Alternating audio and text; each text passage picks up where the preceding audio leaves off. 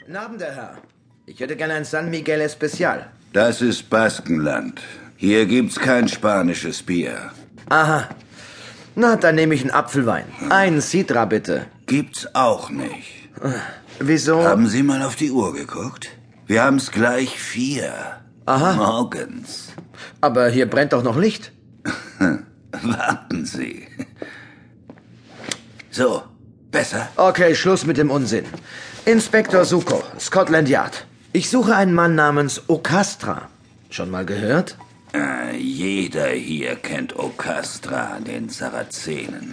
Und weiter?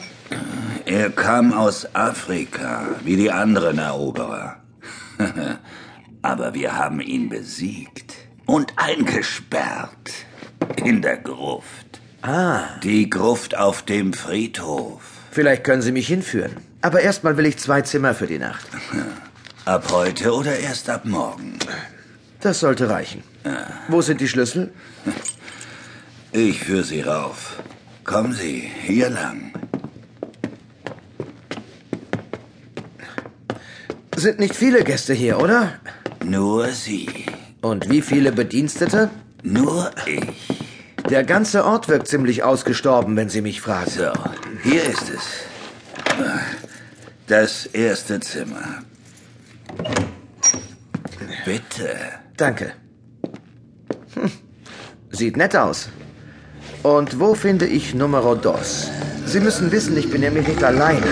Oh! Suko sah nur den Schatten im Augenwinkel und warf sich zur Seite. Etwas Helles huschte an ihm vorüber. Ein riesiger, mannsgroßer Spinnenleib mit einem hässlichen Kopf, unter dessen Augen zwei pechschwarze Scheren gegeneinander schnappten. An der Hinterseite ein aufgerichteter, gepanzerter Schwanz, dessen Stachel auf Sukos Körper zielte und vorschoss. Er wälzte sich herum und zog in der Bewegung die Beretta. Daneben. Suko fühlte sich gepackt, auf den Boden gepresst. Schwer drückte der Spinnenleib auf seine Brust. Die Scheren öffneten sich. Etwas Schweres war gegen den Leib des Spinnenmonstrums geprallt und hatte ihn zur Seite geschleudert. Suko nutzte die Chance und griff nach der Peitsche. Die Riemen der Dämonenpeitsche wickelten sich um die Beine des Spinnenskorpions und es stank nach verbranntem Fleisch. Sterben schrumpften die Konturen des Ungeheuers zusammen. Ein menschlicher Körper bildete sich heraus. Flucht doch mal. Der Wirt hob zitternd den Arm, dessen Haut geschwärzt war von der Berührung mit der Dämonenpeitsche. Wer sind Sie? Reden Sie!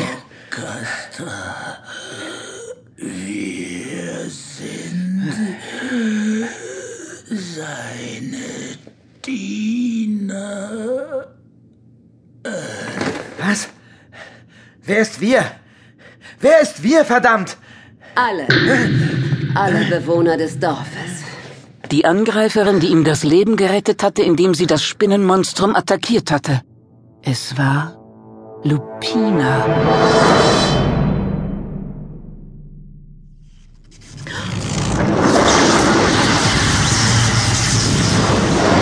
Kurz vorher in London, im Haus von Bill und Sheila Connolly. Es ist alles in Ordnung. Ich habe Bill und Suko sicher in Spanien abgesetzt. Dann werden Sie Orchestras Dolch finden? Wenn es so ist, werde ich es jedenfalls sofort spüren.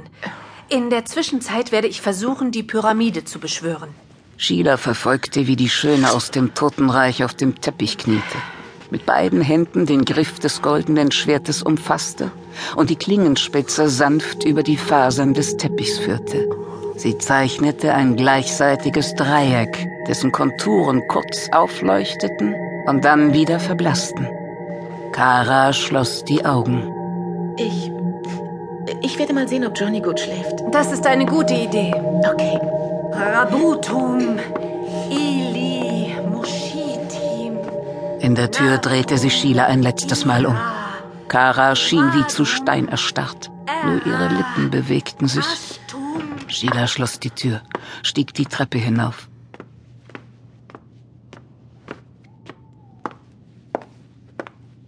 Sheila öffnete die Tür zum Kinderzimmer. Johnny lag in seinem Bett und atmete ruhig. Ein Lächeln schien sich in seinem Mundwinkel geschlichen zu haben. Vielleicht ein schöner Kindertraum. Schlaf gut, mein Kleiner. So ein süßer kleiner Spaß. Jane! Oh Gott. Was machst du hier?